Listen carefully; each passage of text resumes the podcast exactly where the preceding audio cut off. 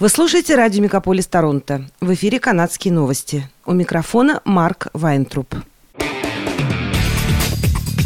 Радио «Мегаполис». «Канадские новости».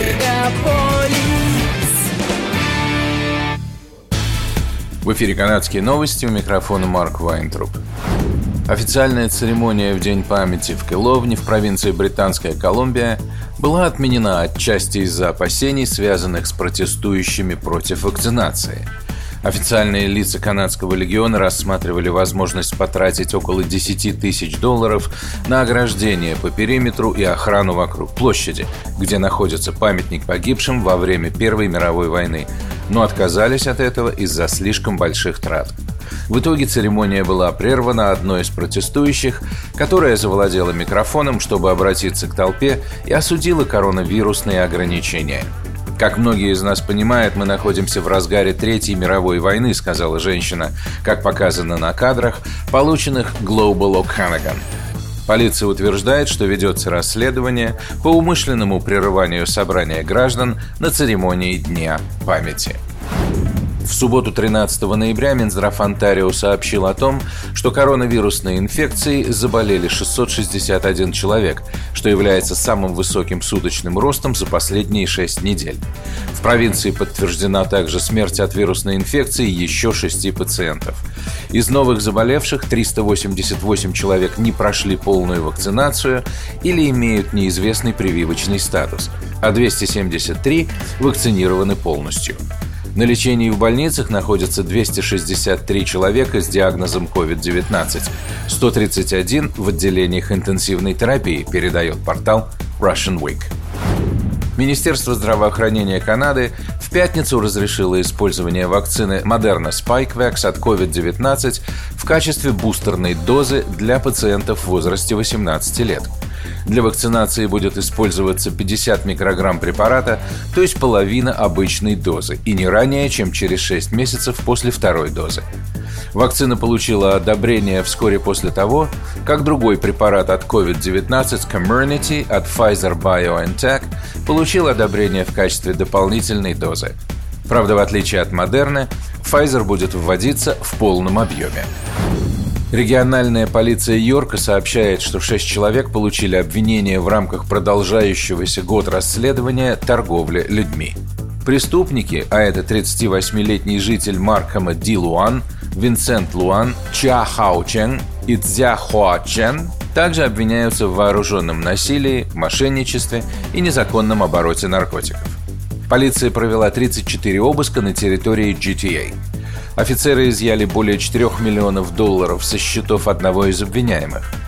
Было также изъято незаконное производство каннабиса на сумму примерно 3 миллиона долларов, а также 34 единицы огнестрельного оружия и боеприпасов – Полиция заявила, что на данный момент они нашли семь жертв, которым сейчас оказывают помощь и поддержку. Все жертвы торговли людьми, которые не решаются заявить о себе из-за проблем с иммиграционным статусом, должны знать, что они имеют право на поддержку и защиту в соответствии с законами Канады, заявили в полиции. Компания Metrolinx решила сделать из финала укладки рельсов Эглинтон Crosstown событие, напоминающее церемония завершения строительства канадской Тихоокеанской железной дороги в 1885 году. Как и в тот знаменательный момент в истории канадского транспорта 135 лет назад, последний участок пути на Эглинтон Crosstown был закреплен золотым колышком – или скорее золотой окрашенной клипсой, поскольку на современных путях LRT не используют путевые костыли. И хотя теперь жители гораздо ближе к тому моменту, когда они смогут увидеть линии в действии в 2022 году, компания Metrolinx все еще не назвала точную дату начала эксплуатации проекта.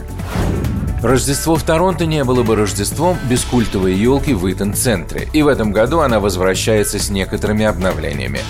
Массивное дерево высотой в 108 футов является самой высокой елкой в стране. В этом году церемония торжественного зажигания рождественской елки будет закрытой. Она состоится 18 ноября в присутствии средств массовой информации, а 19 ноября откроется для широкой публики. Чтобы хоть как-то скрасить отсутствие торжественной церемонии открытия елки, жители города получат возможность приблизиться к главному рождественскому символу Торонто через дополненную реальность. Посетители могут отсканировать QR-код и украсить дерево виртуальными игрушками с помощью своих телефонов. В ночь с пятницы 19 на 20 ноября состоится самое длительное лунное затмение с 1440 года. Оно будет длиться 6 часов с часу ночи до 7 утра.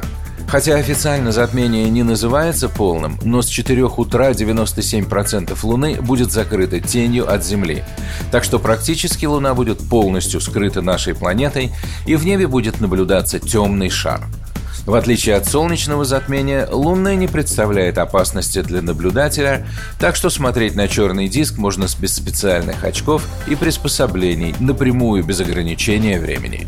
Группа энтузиастов и астрономов-любителей собираются отметить это событие. В частности, в Монреале люди планируют собраться на горе Монруаль около планетария в Олимпийском комплексе – в Квебеке, по информации газеты «Деловой Монреаль», планируется собрание около разных астрономических обсерваторий в Эстри на севере и в Труа-Ривьер. Это были канадские новости, с вами был Марк Вайнтруп. Оставайтесь с нами, не переключайтесь. Берегите себя и друг друга.